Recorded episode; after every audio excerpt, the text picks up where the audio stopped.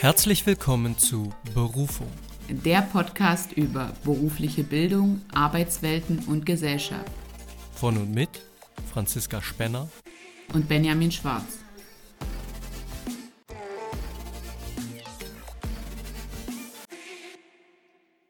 Hallo und herzlich willkommen, liebe Zuhörer und Zuhörerinnen. Hallo Benjamin. Hallo liebe Franzi und hallo liebe Zuhörerinnen und liebe Zuhörer. It's Berufungstime. Genau, wir treffen uns heute, um die 31. Folge aufzunehmen. Und zwar soll es um die Retrospektive unseres Bildungsweges gehen. Also vor allem wirklich unseres Bildungswegs und damit vielleicht auch ein paar Sachen ähm, anreißen, ein bisschen Inspiration, ein bisschen Input geben. Ähm, genau. Warum eine Retrospektive auch so wichtig ist. Das zum einen um und aber auch um vielleicht dem einen oder anderen, der mit sich hadert, ja, vielleicht irgendwie einen Beruf gelernt hat, in seinem Beruf ist oder eben ein Studium gemacht hat, aber vielleicht auch gar nicht unbedingt glücklich damit ist, was er da aktuell macht ähm, und überlegt, ob er vielleicht doch nochmal einen neuen Weg einschlägt, um einfach vielleicht auch den Anstoß zu geben, dass man es wenigstens probieren sollte, wenn man merkt, man ist beruflich nicht auf der Spur, auf der man gerne wäre, so wie wir das vielleicht auch eingeschätzt haben oder auch nicht, darüber sprechen wir ja heute. Ja. Ähm, um da einfach so ein bisschen den Anstoß zu geben und zu sagen, trau dich und probier's doch einfach mal. Genau, ich würde mal mit einer generellen Frage an dich starten. Ähm, warum ist ähm, eine Retrospektive einnehmen bzw. in die Reflexion gehen überhaupt so wichtig? Ja, generell ist es deshalb, glaube ich, wichtig, um für sich einfach manchmal festzustellen, was lief nicht so gut, also um für die Zukunft Fehler vielleicht auszuschließen, die man gemacht hat, ne, um für sich zu sagen, okay, das lief nicht so gut, das machen wir künftig anders. Und aber auch, um sich selber manchmal aufzuzeigen, was alles gut lief. Das machen wir nämlich viel zu selten. Viel zu oft sind wir so destruktiv, dass wir sagen, ah, das war Mist, das war Mist, das lief scheiße, dass wir gar nicht bedenken, was wir alles Gutes geschafft haben und wo wir überall produktiv waren. Und deswegen ist es, glaube ich, in beiden, in beide Richtungen betrachtet wichtig, zurückzublicken und zu sagen, okay, da ist Potenzial zur Verbesserung, aber das lief auch schon mal sehr, sehr gut und das müssen wir uns künftig beibehalten. Ja, auf jeden Fall. Also dafür ist die Reflexion super wichtig. Ähm, du sagst es schon, nicht immer nur die negativen Sachen beleuchten, sondern eben auch mal zu sagen, wo sind vielleicht auch meine Stärken, wo habe ich Potenziale, gerade wenn wir jetzt in Bezug, ähm, also wenn wir das in Bezug darauf sehen, dass vielleicht der ein oder andere nochmal überlegt, ähm, was möchte ich vielleicht anderes noch machen, was verspreche ich mir noch anderes von meinem beruflichen Alltag und mir fällt dabei auch noch auf, ähm, durch die Reflexion kann man auch Muster erkennen. Der Gedanke kam mir auch gerade, ja. Hm? Hast du ähm, bei dir ein Muster erkannt? Also kannst du sagen, dass du ein, also stellst du ein Muster fest äh, in deinem beruflichen Werdegang? In meinem gesamten beruflichen Werdegang so eine gewisse Kontinuität, würde ich es nennen, nicht unbedingt Muster, aber so eine Kontinuität, so die Affinität zu technischen Dingen schon auf jeden Fall. Also für viele, ich hatte es ja auch schon mal bei einem unserer früheren Gespräche erwähnt, für viele war das so ein ganz krasser Umbruch, dass ich gesagt habe, ich gehe jetzt in den Lehrberuf. Für mich ist es aber nicht unbedingt so ein Umbruch, weil ich natürlich irgendwie technische Berufe ausbilde, ne, was ich auch selber gelernt habe. Das, was bei vielen ja auch auf der Hand liegt. Ne? Man hat einen Beruf gelernt im Berufsschullehramt und dann gehe ich genau dort in die Lehre für den, für den Berufsbereich, in dem ich halt auch selber gelernt habe das ist auf jeden Fall so eine Kontinuität. So würde ich es jetzt nennen. Ich weiß nicht, was du vielleicht unter Muster noch genauer verstehst. Ja, also ich musste für mich so feststellen, äh, ich habe ja nochmal den Fachbereich gewechselt. Mhm. Ähm, also ich würde an dieser Stelle für den einen oder anderen Zuhörer, die eine oder andere Zuhörerin, die vielleicht auch jetzt erst später einschaltet, ähm, ich habe eine Ausbildung zur Physiotherapeutin gemacht, dann Bachelor in sozialer Arbeit und dann ja den Master im Lehramt für berufsbildende Schulen und als Zweitfach Deutsch.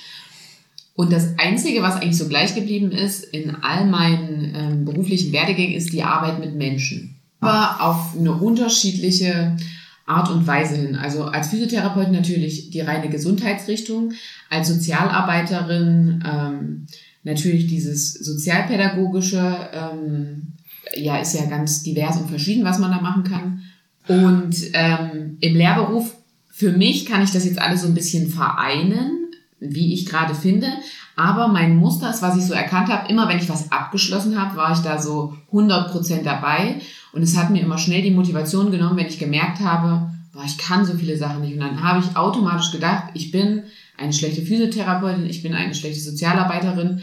Ich merke, dass ich jetzt daraus gelernt habe und mir nicht nach drei Monaten Schule sage, ich bin eine schlechte Lehrkraft, weil ich weiß, ich habe das Potenzial, da dieses Mal richtig was draus zu machen und mich nicht damit abzustempeln und mich vielleicht auch ein bisschen deswegen so auf neue Wege zu begeben. Weil ich mir wirklich sage, das braucht alles Zeit, um zu reifen. Und ich würde jetzt im Endeffekt sagen, ohne dass ich permanent in der Physiotherapie gearbeitet habe, bin ich jetzt eine bessere Physiotherapeutin, als ich sie vor zehn Jahren war, weil mir einfach ähm, die Erfahrung also der Erfahrungsschatz viel größer ist und die Art und Weise, wie ich auf Dinge zugehe, wie ich Dinge handhabe und auch wie ich Dinge lerne. Hm. Ähm, erstmal zu meiner Interpretation, wie ich das vielleicht sehen würde. Also du hast dich eigentlich von der, wie du gesagt hast, immer dich mit Menschen beschäftigt. Menschen standen immer im Zentrum deines Handelns. Anfangs war es, würde ich so sagen, die körperliche Entwicklung, die ja wieder genesen sollte, wie auch immer. Mhm. Dann vielleicht die seelische Entwicklung, sozialpädagogisch und jetzt vielleicht im Allgemeinen die kognitive, also dass irgendwie die Bildung im Vordergrund steht und die äh, ja, geistige Entwicklung, könnte man ja auch sagen, bei Schülern. Vielleicht, so würde ich es vielleicht interpretieren. Mhm. Und äh, zu dem, was du eben noch gesagt hast, was, was war nochmal dein letzter Punkt? Was hattest du? Ja, dass ich jetzt so merke, dass ich jetzt eigentlich eine bessere Physiotherapeutin bin als ah, ja. Genau. Äh, nach der Berufsausbildung war, obwohl ich da 40 Stunden im Beruf gearbeitet habe, weil ich einfach, also auch durch persönliches Wachstum kann man sich manchmal im Beruf weiterentwickeln, ohne dass man jetzt im Beruf an sich eine Fort- oder Weiterbildung. Ja, genau. Das ist so ein Aspekt, wo ich sagen würde, natürlich kann man sich beruflich weiterentwickeln durch Berufserfahrung, durch berufliche Erfahrung. Das ist klar. Ja, das liegt ja irgendwie auf der Hand. Aber auch in einem Beruf geht es ja nicht nur um die berufliche Sache um den beruflichen Kontext, sondern gerade in deinen Berufen geht es immer auch um die Zusammenarbeit mit dem Menschen, mit dem Patienten, mit dem Klienten. Und da ist eben nicht nur immer die domänenspezifische Berufserfahrung von Relevanz, sondern eben auch zum Beispiel allgemeine Lebenserfahrung. Mhm. So, und deswegen kann ich das voll verstehen, wenn du sagst, dass du durch deine neuen beruflichen Ausbildungen, Erfahrungen, Werdegänge, dass du auch in deinen alten, in Anführungszeichen, dass du auch da für dich einen Mehrwert gefunden hast. Mhm. Das kann ich in dem Zuge auf jeden Fall nachvollziehen, ja. Ja, und ich glaube, was ich für ein Muster, ähm, also im Sinne von, wir sind immer noch, warum ich jetzt die Reflexion so wichtig finde, weil man da Muster erkennt, was ich gemerkt habe, warum mir manchmal Arbeiten nicht so Spaß gemacht hat oder ich auch auf der Suche nach neuen Herausforderungen war. Ich habe immer gedacht, ich gehe einer Erwerbsarbeit nach für andere, um für sie einen Input zu bringen, um ihnen weiterzuhelfen und so weiter. Das mache ich natürlich jetzt auch mit den Schülerinnen und Schülern, aber am meisten, muss ich sagen, lerne ich gerade über mich, gerade weil ich mit anderen Menschen in Kontakt bin und weil mich diese Themen, mit denen ich mich tagtäglich auseinandersetze, die ich vermittle, auch interessiere.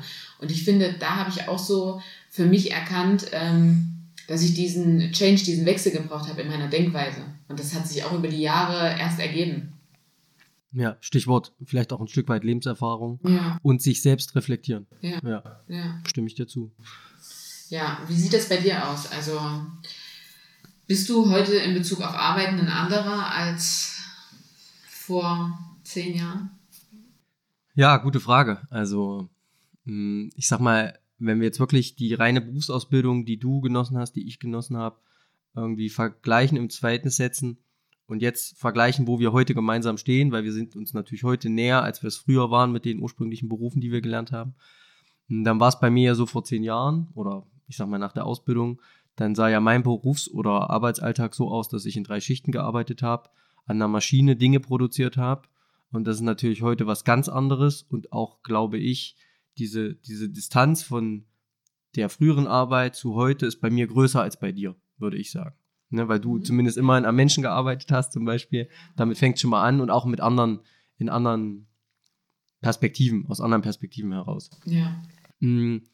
Naja, ich bin tatsächlich gerade ja wieder in so einem Umformungsprozess für mich, weil ich ja jetzt aus diesem Studentenleben wieder zurück ins Arbeitsleben komme und irgendwie ist es trotzdem nicht so ein Arbeitsleben, wie ich vor dem Studium jahrelang gewohnt war. Das ja. ist ja, also Schule, Lehrkraft sein ist ein anderes Arbeitsleben, als ich das vorher einfach hatte. Ne? von daher bin ich da auf jeden Fall noch im, in, in meiner Art Findung, muss ich mal sagen, um für mich so eine gewisse Routine zu finden, eine gewisse Systematik, also so richtig angekommen bin ich da auf jeden Fall noch nicht. Ähm, irgendwie bin ich da noch so ein bisschen in der Schwebe. Deswegen ist es vielleicht auch schwierig, so richtig zu antworten auf deine Aber würdest Frage. du sagen, eben dadurch, dass du verschiedene berufliche Steps gegangen bist, dass du eben auch weißt, okay, ich gebe mir die Zeit. Ja. Mich beruhigt das mittlerweile extrem, weil ich mir sage, ich gebe mir die Zeit und wenn das vielleicht sogar ein Jahr dauert oder auch anderthalb Jahre, um da für mich eine geeignete Variante zu finden, wie ich mich vorbereite, wie ich äh, verschiedene Themen umsetze, wie ich mich rundherum organisiere. Ich merke, dass mir so komplett der Stress abgefallen ist. Mhm. Sonst schon sehr von mir kannte, weil ich das immer so perfekt mache. Ja, also im Sinne von, äh, ich habe gestern angefangen oder bin vier Wochen jetzt im, im Unternehmen und ich funktioniere noch nicht, so ungefähr. Ja, nee, das tatsächlich war schon in meinem alten Job vor dem Studium so, dass der so komplex war, dass du da mindestens ein halbes Jahr gebraucht hast, ehe du irgendwie halbwegs alleine laufen konntest und eher so ein Jahr gebraucht hast, dass du sagst, okay, jetzt weiß ich ungefähr, wie so, wie, wie ich irgendwie alles mache. Mhm. Und dann gibt es trotzdem ja immer noch Fälle, die so besonders sind, dass du da auch mit Jahren der Berufserfahrung immer wieder vor Herausforderungen stehst. Ne? Die gibt es natürlich trotzdem auch. Aber um diese Einführungsphase, auf die du ja anspielst, um darauf zu kommen, ja, also ich würde mir schon sagen, ich würde schon sagen, dass ich mir die Zeit gebe, und dass ich natürlich noch, wie gesagt, in dem Prozess bin und nicht sage, okay, jetzt sind irgendwie acht Wochen der, des Schuljahres rum und jetzt muss ich natürlich geschliffen sein und jetzt muss alles passen. Also das ist auf jeden Fall nicht der Fall. Ist natürlich auch keine Ausrede zu sagen, naja, ich lasse Fehler auch zu, die ich verhindern könnte, weil ich bin ja auch noch am Anfang. Aber ähm, man muss dann einfach auch mal akzeptieren, dass Dinge, die man sich überlegt hat, nicht so funktioniert haben. Ja. Und so kulant muss man zu sich selber dann eben einfach sein. Und das gilt ja für alle Bereiche und Berufe. Ja. Also, wenn ich eben in einem neuen Unternehmen bin, vielleicht sogar im selben Job, aber in einem neuen Unternehmen, gibt es immer Dinge, die irgendwie anders sind. Oder wenn ich sogar den Beruf wechsle, die Stelle wechsle und die Tätigkeit wechsle und was in Anführungszeichen artfremdes mache, dann muss ich mir auch die Zeit geben und der Arbeitgeber aber auch, mhm. ähm, dass ich auch Zeit habe reinzukommen. Ja, mir klingeln da gerade so ein bisschen die Ohren oder mir kommt da gerade so in den Sinn, wenn dann immer gesagt wird, sie bekommen eine ausführliche Einarbeitungsphase.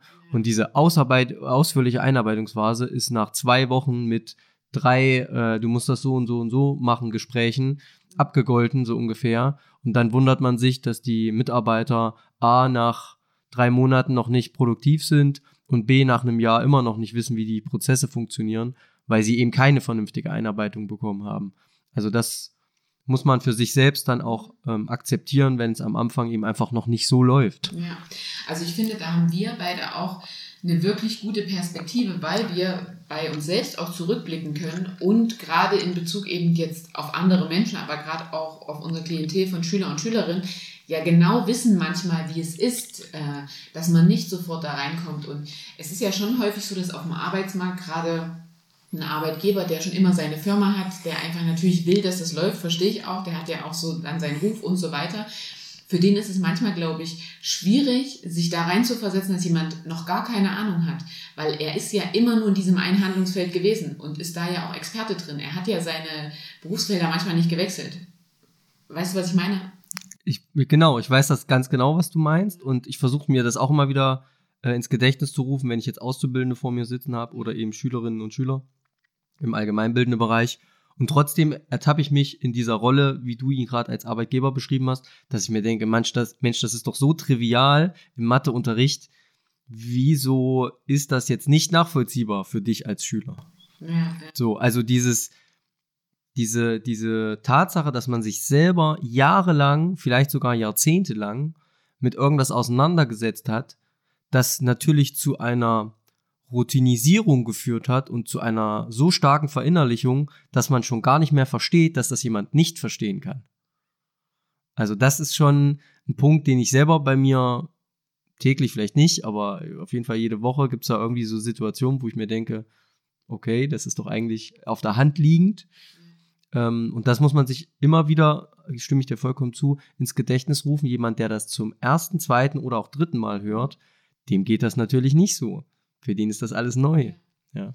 Und auch nicht nur ähm, auf diesen Bezug gesehen, sondern gerade, du hast gesagt, in dem allgemeinbildenden Bereich und auch generell in dem Bereich, wenn man von Leuten spricht. Also wir sind ja nun, wie gesagt, wir haben ich sogar den Fachbereich gewechselt, du bist aber auch von deiner Herkunftsarbeitsstelle auch nochmal abgewichen jetzt äh, in den Lehrberuf. Ähm, ich glaube, man darf auch nicht vergessen, Menschen haben ein unterschiedliches Interesse.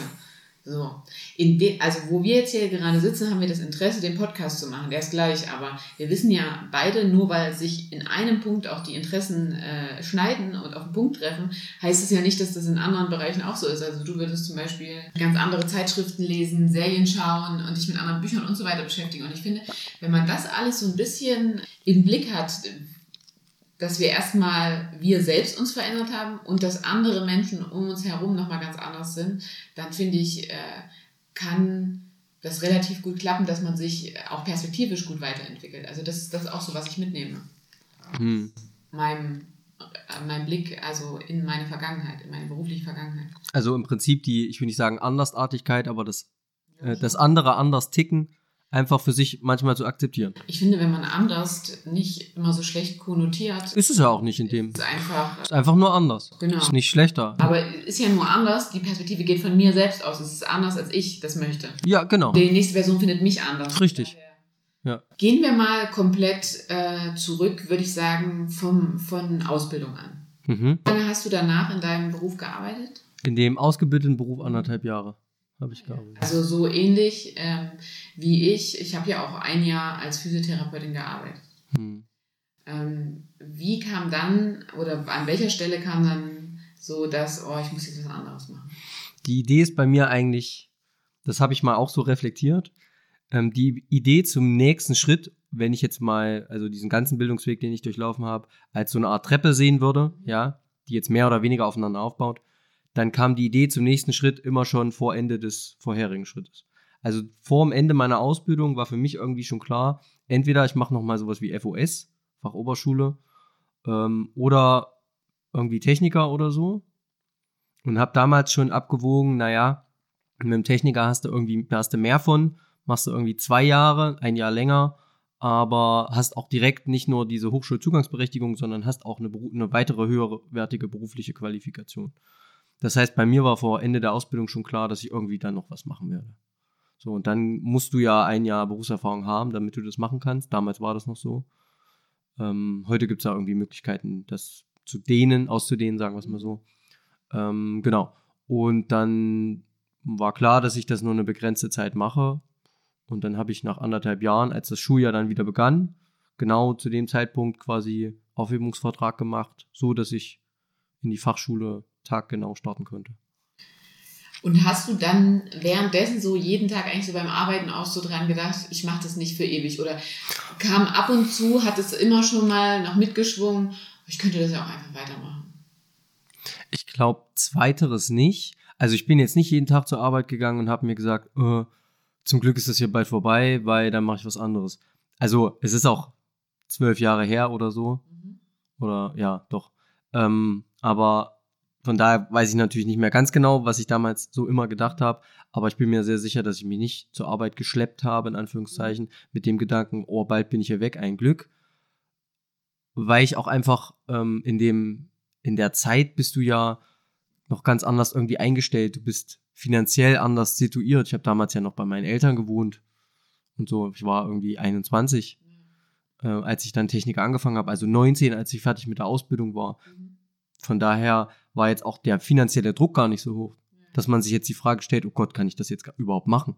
Nochmal irgendwie eine schulische Ausbildung, Weiterbildung. Hm, ja, also ich würde jetzt nicht sagen, dass ich das dann, dass ich mich da durchgeschleppt habe, durch diese anderthalb Jahre Berufstätigkeit. Wie war es denn bei dir? Dieses eine Jahr, wie kam das dann, dass du gesagt hast, jetzt wird es die Sozialpädagogik? Ich musste jetzt gerade auch tatsächlich schon schmunzeln, weil ähm, mir ging es genauso. Ich war kurz vor Ende der Physioausbildung und dann dachte ich mir irgendwie so, boah, ist es das jetzt wirklich? Also dann habe ich mich so ein bisschen auch irgendwie mit meinen Eltern darauf geeinigt, ja, komm, fange ich mal an. Und dann hatte ich schon immer diesen Drang. Also das ist wirklich kurios bei mir, das äh, sehe ich auch in meiner ganzen Biografie Äh, Berufsbiografie. Ich wollte schon immer die Dinge machen, die ich nicht konnte. Und ich war mit Abstand in der Physiotherapieausbildung am schlechtesten in Neurologie und hatte da das wenigste Verständnis und bin da absolut nicht gut durchgestiegen. Und habe ich mir gesagt, ich muss anfangen, in der Neurologie zu arbeiten, weil das ist so das, was mir noch fehlt. Ähm, und dann habe ich da im Endeffekt äh, angefangen, nach der Ausbildung zu arbeiten und musste dann aber auch schnell merken, das hatte einen Grund, warum mir das nicht gelegen hat in der Ausbildung. Das war für mich wirklich, also dieses Jahr war der Grundstein, würde ich sagen, meines persönlichen und beruflichen Wachstums, weil ich mir wirklich klar gewesen bin, ähm, dass es bestimmte Dinge im Leben gibt, die ich auch nicht kann. Und deswegen habe ich höchsten Respekt, gerade wir haben hier mit Dennis schon gesprochen, vor Leuten, die ähm, Pflege- und Gesundheitsbereich arbeiten, sich wirklich um schwerkranke Menschen kümmern, weil das war das in der neurologischen Frühreha. Ich hatte da als Physiotherapeutin nochmal eine ganz besondere Stellung. Man hat da nicht so typisch gearbeitet an einem Patient ähm, 20, 25 Minuten, wie man es aus Praxen kennt, sondern hat die wirklich über Wochen und Monate mehrere Stunden täglich begleitet. Und das war für mich ein enormer physischer und psychischer Kraftakt. Mhm. Und ähm, dann habe ich da relativ schnell nebenbei einen Nebenjob angefangen als Physiotherapeutin auf Minijobbasis, weil ich mir einfach dachte, okay, fange ich mal in der Praxis noch an mit einem orthopädischen Schwerpunkt. Vielleicht liegt mir einfach das besser und es ist gar nicht diese Arbeit der Physiotherapeutin an sich, die mich so stört. Habe da aber auch gemerkt, hm, das, das ist mir wiederum leicht gefallen, aber es hat mich nicht, also ich war nicht zufrieden mit dem, was ich gemacht habe. Obwohl natürlich, also gerade bei so einem Job wie in der Physiotherapie, man hat einen so tollen ähm, Input teilweise von, von den Patienten, man kriegt so tolles Feedback und man weiß ja eigentlich, was man am Ende des Tages gemacht hat, aber es hat mich irgendwie nicht befriedigt in dem Sinne und deswegen hat es, ich habe den Job Anfang September angefangen, ab Mitte November hatte ich den Nebenjob und Ende Dezember habe ich meinen Eltern gesagt, ich ziehe wieder nach Hause. Ich bin ja knapp 450 Kilometer weggezogen hab, hatte dort eine Wohnung. Und also mit nach Hause meine ich dann, ich bin nicht wieder nach Hause gezogen, aber in die Stadt zurück, wo ich die Ausbildung gemacht habe, mhm. die in der Nähe meiner Heimatstadt war. Ähm, und habe gesagt, ich mache ab nächsten Schuljahr, ich habe die Zusage, ich mache die FOS. Da ist natürlich erstmal so ein bisschen Schock, weil man zieht so weit weg und man hat da jetzt auch einen Nebenjob und wirklich das war auch nie jemand unzufrieden mit mir mit der Arbeit, aber das ging relativ schnell und ich weiß, dass dieses halb, dreiviertel Jahr dann, bis die FOS losging, mich äh, ganz schön an meine Grenzen gebracht hat, weil ich wirklich für mich auch ausschließen konnte, dieser neurologische Bereich liegt mir nicht. Und ich bin in der Retrospektive über diese Erfahrung sehr, für diese Erfahrung sehr, sehr dankbar, aber in dem Moment habe ich mich dafür verflucht, dass ich mich überhaupt dafür entschieden habe. Hm.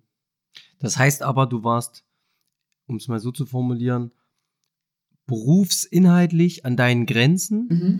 und gar nicht, weil dich Sachen drumherum gestört haben. Oder weil du nicht äh, genug ausgelastet warst mit dem. Also man muss ja unterscheiden, Menschen, warum wechseln Menschen den Beruf, ne? Gibt natürlich den Fall, den du beschreibst, nämlich dass dir, dass der, die eigentliche berufliche Tätigkeit dich so überanstrengt, dass du es eigentlich gar nicht packen kannst.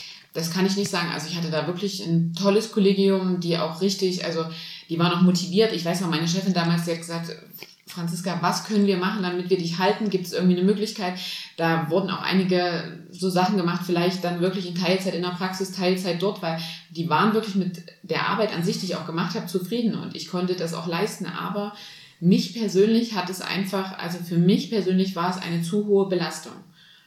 Ja, genau, das ist ja das, was ich versucht habe, irgendwie, was ich gemeint habe. Also es war an sich fachlich zu, wie du sagst, nur zu hohe Belastung, zu hohe Beanspruchung, gleichzeitig aber auch nicht so hoch, dass du noch Kapazitäten hattest, eine Nebentätigkeit anzunehmen? Genau, aber ich wollte mich natürlich ausprobieren. Ich dachte, kann ich nur nicht mit schwerkranken Menschen arbeiten? Ich habe mich nur gefragt, liegt es daran, dass diese Menschen schwerkrank sind? Kann ich vielleicht Leute äh, im Reha-Bereich, also das ist ja ganz oft Orthopädie, Chirurgie, viel post-, präoperativ, hm. ähm, auch generell präventiv, ist da vielleicht eher meine, meine Zielgruppe, also kann ich den Leuten eher helfen. Hm. Aber auch das hat mich irgendwie nicht zufriedengestellt. Und äh, ich habe dann einfach gemerkt, ich, ich brauche irgendwas anderes. Und ich würde sagen, die FOS war eher so ein bisschen Übergang, so ein bisschen so ein Rettungsanker und mir gesagt, okay, dieses eine Jahr mache ich jetzt und in diesem Jahr wird mir was einfallen, was ich danach mache. Hm. Ja, also wie gesagt, das wollte ich gerade noch ausführen. Hm, es gibt natürlich den Fall, dass Menschen so überanstrengt, überfordert sind von ihrem eigentlichen Job, dass sie wegsäen, dass sie überlegen, irgendwie was anderes zu machen. Es gibt die, die eigentlich von dem Drumherum abgenervt sind. Ich glaube, das ist das, was in der Pflege auch ja. ein, ein Aspekt ist. Die machen eigentlich ihren Beruf gern, sind auch äh, gefordert, fühlen sich auch irgendwie durch die reine Tätigkeit bestätigt, aber das ganze System ist halt krank, in Anführungszeichen, und nicht tragfähig für sie. Oder es gibt natürlich die, die ihren Job äh, quasi auf einer Arschbacke machen und überhaupt nicht ausgelastet sind und sich sagen, ich suche jetzt eine neue Herausforderung. Ja. Und für mich klang das jetzt so, als ob bei dir eigentlich so dieser erste Aspekt. Mhm. Nee, also das kann ich auch nicht sagen. Das war eine tolle Klinik und so weiter. Aber ich für mich persönlich musste einfach sagen, das wäre wie wenn ich morgen Mathe unterrichten müsste. Dann hätte ich Angst, in die Schule zu gehen. Ich hätte Angst, irgendwas. Das war irgendwas, blockiert mich da einfach ähm, auch heute noch. Also ich habe äh, eine enorme Angst vor Krankenhäusern. Ich kann mich sehr schwer gegenüber ganz schweren körperlichen Schicksalen öffnen, also oder so gesundheitlichen Sachen, weil mir das einfach schwerfällt, Leuten da in Rat zu geben, beziehungsweise sie zu behandeln oder Tipps zu geben. Da habe ich, irgendwas ist da eine Hemmschwelle drin. Hm. Und wiederum dieses, ähm, dieser rein orthopädische, chirurgische Bereich fordert mich nicht. Hm, okay. Ja, und äh, deswegen dann die FOS. Und deswegen auch die, nicht nur deswegen, aber schon zum Großteil auch deswegen äh, der Wechsel. Und dann während der FOS, ein Jahr geht die ja, wenn man eine Berufsausbildung gemacht hat, ja. geht die ein Jahr. Du hast die dann für. Gesundheit und Soziales. Für, okay, also da war quasi so ein bisschen die Schnittstelle.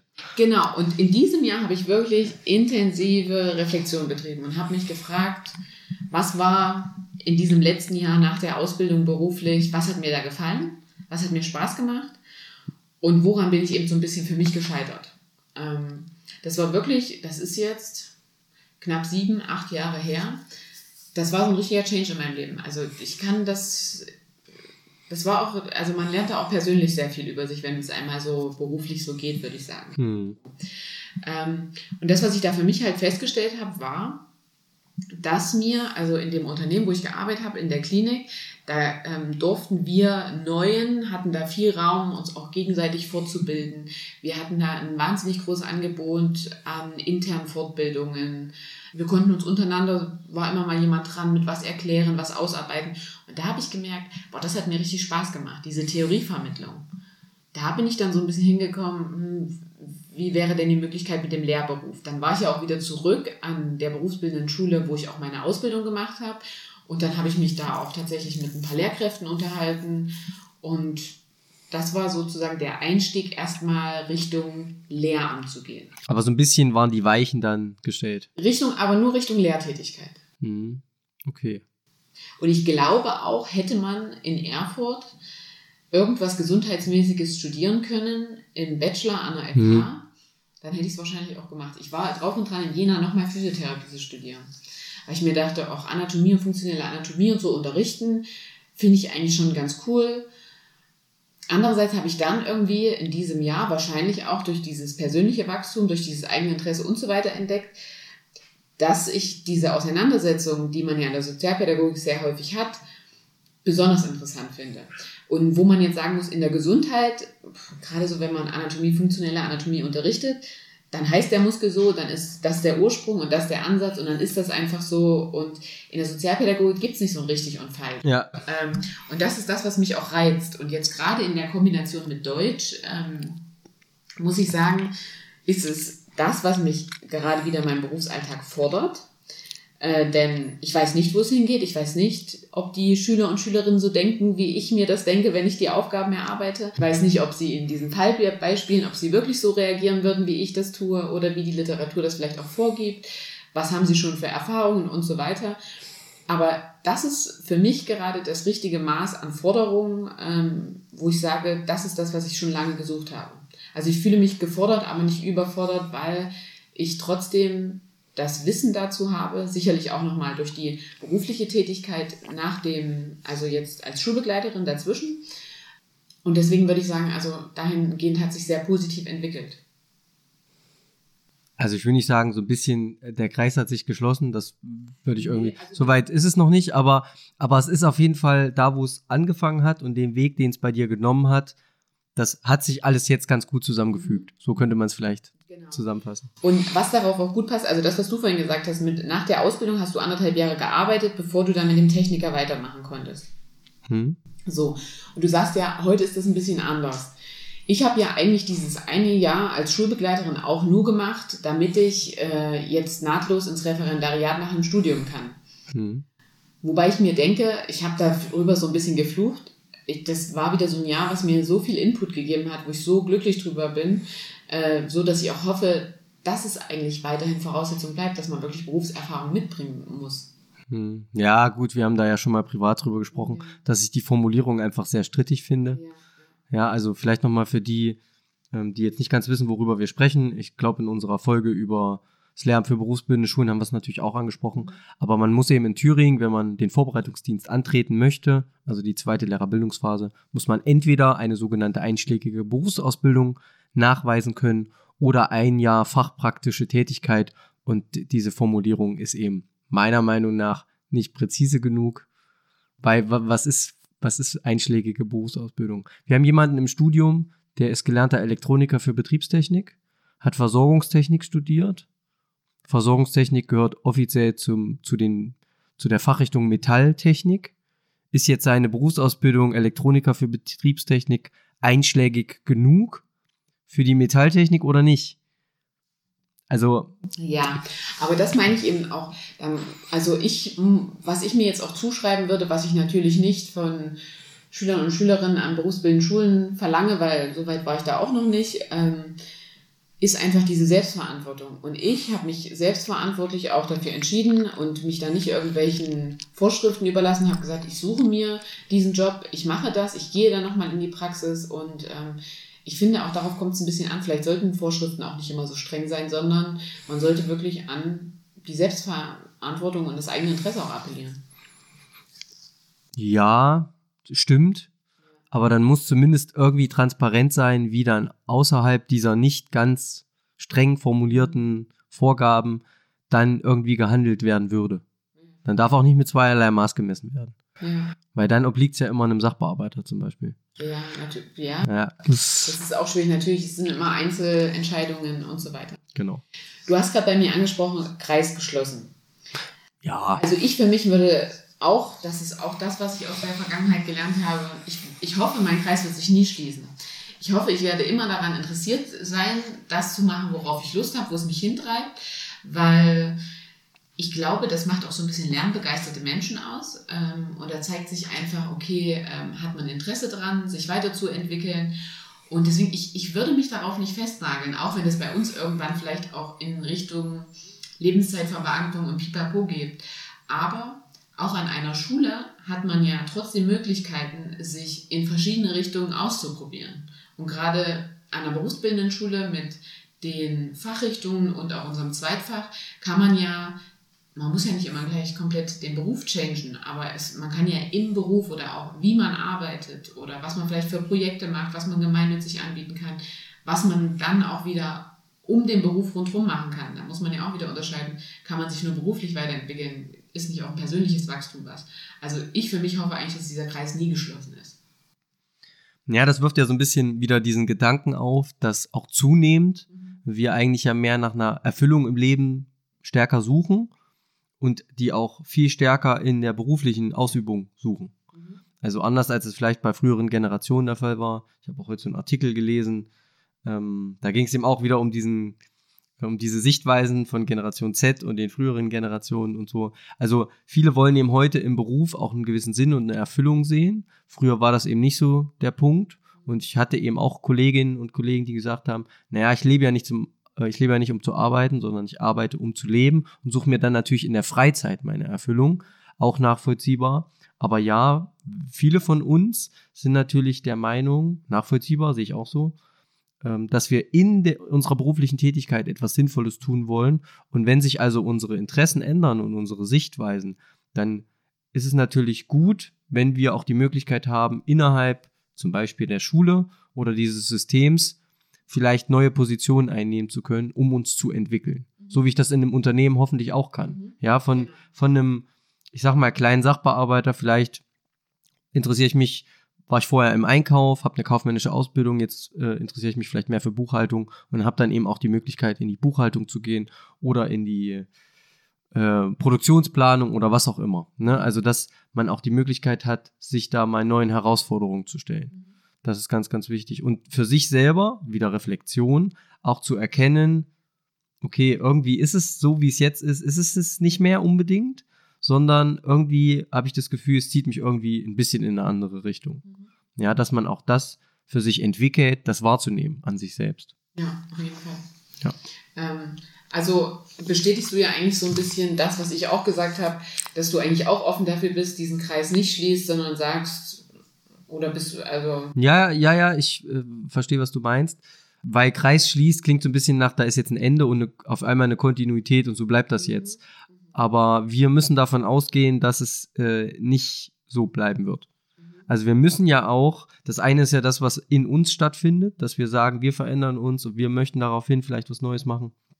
Das andere ist aber auch, dass alles um uns herum sich natürlich auch immer schneller verändert und wir natürlich auch variabel, flexibel sein müssen, um uns auch anpassen zu können an neue Bedingungen. Ja, also man muss sich das auf jeden Fall bewahren und deshalb stimme ich dir natürlich zu, im Sinne von, ich erreiche einen Status und das bleibt jetzt so, bis ich in Rente gehe. Das wird nicht mehr unbedingt der Fall sein und das ist, finde ich jetzt, Stand heute, auch nicht erstrebenswert. So, also immer mal wieder Veränderung ist auf jeden Fall was Schönes eigentlich.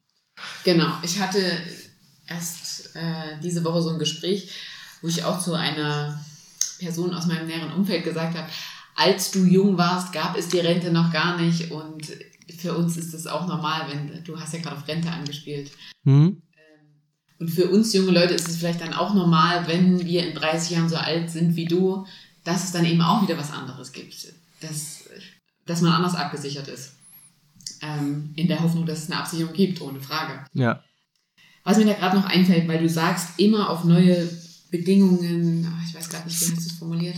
Einflüsse, Umweltbedingungen, genau. sich einstellen. Dass man immer darauf reagieren muss. Ähm, das ist ja auch so ein, eine Sache, das fällt dem einen leichter und dem anderen schwerer. Also so monotones Arbeiten tut dem einen gut, ist für den anderen die Hölle.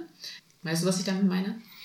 Also manch einer geht ja schon einem relativ strikten Alltag nach. Wenn ich jetzt gerade so an Fließbandmitarbeiter denke, da ändert sich auch mal was, aber jetzt nicht so ad hoc wie, also wenn ich jetzt an unseren neuen Berufsalltag denke, man kommt morgens in die Schule und man weiß eigentlich gar nicht, was, also da kann schon mal der Vertretungsplan morgens anders sein. Du bist jetzt sehr mikroskopisch unterwegs, ja. in der kleinsten Einheit der beruflichen Tätigkeit. Ja. Ich habe es ein bisschen größer gesehen, aber okay, ja, vielleicht führst du einfach mal aus, was du. Genau. Meine Frage ist, wenn du jetzt mal so die Retrospektive einnimmst, würdest du sagen, dass dein Studium dich super darauf vorbereitet hat und dir all zumindest so einen Impuls mitgegeben hat, dass all diese Sachen, die du gerade in deinem Berufsalltag bewältigen musst, da sind? Also, das ist eine ganz große Frage. Da habe ich auch im Zuge der Vorbereitung dieser Folge länger drüber nachgedacht. Und ich bin für mich zu dem Schluss heute gekommen, kann sein, in 10, 15 Jahren sehe ich das auch wieder anders, zu dem Schluss gekommen, dass natürlich die berufliche Ausbildung einen gut vorbereitet eben auf das Arbeitsleben. Eindeutig besser als zum Beispiel die akademische Bildung, weil diese Sozialisationsprozesse einfach überhaupt da sind. Die sind ja im Studium überhaupt nicht da. Aber dass die Art und Weise, wie Studium stattfindet, dich eher darauf vorbereitet, mit Dingen auch umgehen zu können in der Zukunft, auf die du eigentlich nicht vorbereitet bist. Also diese Anpassbarkeit, und sich auch mal Widrigkeiten, gegen Widrigkeiten mit Dingen zu beschäftigen, sich etwas anzueignen, da bist du in einem Studium, durch ein Studium besser vorbereitet als durch eine Ausbildung. Dafür ist eine Ausbildung viel zu äh, streng strukturiert, viel zu eng strukturiert und viel zu ähm, klar auf ein Ziel ausgerichtet, nämlich diesen einen Beruf zu lernen. Wohingegen ein Studium ja viel umfassender eigentlich bildet und die Art und Weise, gerade wie ein universitäres Studium auch aufgebaut ist, nämlich relativ frei. Also du kannst ja eigentlich, ich will nicht sagen, machen, was du willst, aber am Ende gemessen an einer Situation, nämlich der Prüfung, da musst du liefern. Da bist du da, durch dieses, durch diesen Bildungsgang bist du stärker darauf vorbereitet, eigeninitiativ tätig zu sein. Also das ist das, was ich für mich mitgenommen habe. Das würde ich auch genauso unterschreiben. Und deswegen passt das jetzt auch für das, was ich jetzt mache, finde ich gut, weil für dieses, für diese Art und Weise des Wies ist das Studium gut gewesen. Natürlich auch für die Fachinhalte, ohne Frage. Aber für das, für die ganz genauen kleinen Dinge, die wir dort, dort auch vermitteln, auch für die berufliche Ausbildung, habe ich, brauche ich auch eindeutig diese Berufsausbildung. Also ich kann mir jetzt gerade auch nicht vorstellen, äh, jemand, der eben nur studiert hat, mhm. die gibt es natürlich und die machen auch einen guten Unterricht. Ja. Ohne Frage. Ich kann es mir für mich, ich wüsste aber nicht, wie ich bestimmte Dinge erklären soll in einem Kontext der beruflichen Bildung, wenn ich das noch nie gesehen und gemacht hätte. Ich wüsste es einfach nicht. Ja? Ich auch nicht. Und es ist ja das Witzige, dass ich ja gar nicht im Fachbereich Gesundheit unterrichte. Aber die Institution berufsbildende Schule ist mir einfach total nah. Genau. Und ich kann das wirklich super nachvollziehen, wenn die Leute dann sagen, oh, für was brauchen wir das? Oder oh, das ist schwierig. Dann sage ich, ja, verstehen Sie doch mal, gerade jetzt im sozialpädagogischen Bereich, die Module bauen aufeinander auf. Sie brauchen erstmal die Theorie, bevor Sie das überhaupt in der Praxis anwenden können. Und, und so weiter. Also ich also das hilft mir wirklich enorm. Ich sage jetzt auch nicht, dass das jeder machen muss. Ich hätte ja auch die Berechtigung gehabt, jetzt unabhängig von der Ausbildung das Ganze zu machen, weil ich habe ja den Bachelor in soziale Arbeit. Aber ich bin da auch sehr dankbar und ich kann das echt so unterschreiben, wie du das gesagt hast, mit ähm, der Ausbildung sehr speziell eben auf diesen Ausbildungsberuf immer eingeht. Da gibt es ja dann trotzdem viele Fort- und Weiterbildungen. Da ist man ja auch noch nicht Experte nach einer Ausbildung. Aber ein Studium bringt einem halt, also es bringt einem schon die Selbstverantwortung nahe, diese Selbstregulierung und wirklich diese, dieser eigene Ansporn, dieser eigene Input, der da wirklich gefordert wird. Zeitmanagement ist auch so ein Aspekt. Ja. Zeitmanagement und so weiter, weitere Aspekte. Da werden wir in unserer nächsten Folge drauf eingehen. Aber jetzt möchte ich noch mal ganz kurz sagen, wir haben, ich habe dich vorhin so ausgebremst, dann hatte ich so einen Laberflash. Äh, ich bin dann in die FOS gegangen und du hast dann von deinem Techniker gesprochen. Finde mal kurz nochmal die Kurve von deinem Techniker bis zu deinem Punkt jetzt. Also wie kamen dann die Anschlüsse dahin zu gehen? Ähm, naja, ich habe ja dann den Techniker fertig gemacht, bin dann erstmal arbeiten gegangen und an dem Punkt, als ich da fertig war, war für mich tatsächlich erstmal diese Frage des weiteren Lernweges beendet. Also an der Stelle war das erstmal durch, aber relativ schnell hat sich für mich irgendwie, hatte ich immer so diese unterschwellige Frage, naja, ich würde schon gerne nochmal wissen, ob ich zum Beispiel an der Uni auch bestehen würde. Mhm. Weil man ja weiß, als jemand, der keinen akademischen Hintergrund hat oder zumindest dieses, diesen Mythos immer hört, ja, Uni, das ist so hart und auch noch technische Uni und ja, so, das ist äh, total harter Scheiß und da fallen immer irgendwie 60 Prozent durch und so. Mhm. Und da wollte ich mich einfach challengen. Ne? Mhm. Hab dann aber auch erstmal trotzdem noch diese Beru andere berufliche Fortbildung gemacht, Betriebswirt, weil das auch erstmal ganz gut gepasst hat und so sich organisieren ließ mit meinem Arbeitsalltag. Und dann hatte sich irgendwie diese Möglichkeit ja nochmal geboten, dass es auch noch ein Stipendium gegeben hätte zu dem damaligen Zeitpunkt für ein akademisches Studium. Und dann hat es irgendwie gepasst. Ich war dann gerade so kurz vor Ende meiner zweiten Fortbildung, die habe ich berufsbegleitend gemacht. Ich habe irgendwie gemerkt, okay, beruflich bin ich nicht so ganz optimal hier drin, wo ich gerade bin. Ich möchte wieder mehr in meinen eigentlichen Bereich rein ich möchte einfach mal mich austesten, akademisches Studium. Und da sind dann eben mehrere Sachen zusammengekommen. Ich habe mich dann für dieses Stipendium beworben, habe das dann bekommen und damit war dann klar, okay, scheiße, jetzt muss ich studieren gehen. In dem Moment war das wirklich, ich habe dann diesen Brief bekommen und dann war wirklich dieser Gedanke, okay, also äh, Wohnung kündigen, Beruf, also Job kündigen, umziehen und an eine technische Uni gehen. So wird das denn jetzt alles klappen? Das war ja, und ich war da ja eigentlich, war ja eine sichere Bank, was ich vorher hatte. Ja. So. Und das war dann schon nicht so ohne. Und dann war aber der Weg vorprogrammiert. Ja. Bei mir war ja schon klar mit dem Bachelor, ich studiere Lehramt ja. und der Master war dann auch klar. Mhm. So. Und wie du schon sagst, sichere Bank. Also egal welchen Schritt man eigentlich gemacht hat, es ist relativ klar, also die es ist ja nicht, die Bildung ist ja nicht abgeschlossen hierzulande, wenn man einen Schulabschluss hat, also einen allgemeinbildenden Schulabschluss. Hm. So. Und nach einer Sache, sei es eine Ausbildung, sei es ein Bachelor, meistens dann noch ein Master drauf, ist ja eigentlich Schluss. Und alles andere, was du dann noch machst, ist wirklich ganz oft deine sichere Bank verlassen. Also es hat auch immer was mit Mut zu tun und vielleicht auch, gerade wenn man gearbeitet hat, ich weiß das noch, wenn du jeden Monat dein Geld gekriegt hast, dich damit gut finanzieren konntest, Ich meine, du hast ähm, das Stipendium angesprochen, aber dann wirklich seine sichere Bank dazu verlassen und nicht zu wissen, wo es hingeht.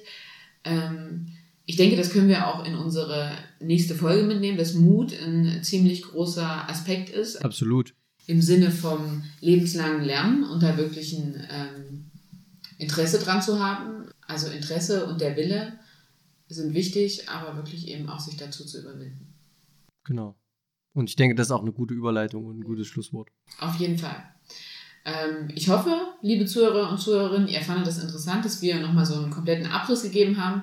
Und wie gesagt, es ist nicht immer alles leicht. Wir waren beide schon an Punkten im Leben, wo wir gesagt haben, oh, ich bin total unzufrieden mit dem, was ich mache oder ich will zumindest nicht für immer weitermachen. Wo geht es noch hin? Und meine, wir sind immer noch jung und äh, frisch und haben trotzdem schon ein bisschen äh, Weg hinter uns. Und ich denke, da kann man, kann man vorbildhaft sagen, äh, dass sich das auch äh, andere zum Beispiel nehmen können. Ja, durchaus. Also wäre schön, wenn jemand sagt, ah, okay, da gibt es irgendwie zwei Menschen, die haben sich getraut und wir sind ja nicht die einzigen. Es werden ja immer mehr Menschen, die sich eben auch zu späteren, im späteren Lebensalter nochmal verändern, beruflich. Und ja, das wird so ein bisschen unser nächstes Thema auch sein. Genau. Und bei äh, zum Beispiel speziellen Fragen dazu oder auch Anregungen freuen wir uns immer, wenn ihr uns schreibt. Äh, auf Instagram geht es immer am besten einfach in den Direktnachrichten dort äh, verlinke ich ja auch immer die neuesten Folgen. Da wird man dann auch nochmal darauf aufmerksam. Und genau, ich freue mich, wenn wir uns wieder hören mit unserem Thema zum lebenslangen Lernen, was daran anknüpft. Benny, bis in zwei Wochen. Liebe Zuhörer und Zuhörerinnen, wir freuen uns, wenn ihr in zwei Wochen wieder zuhört. Bis dahin, macht's gut. Tschüss. Ciao.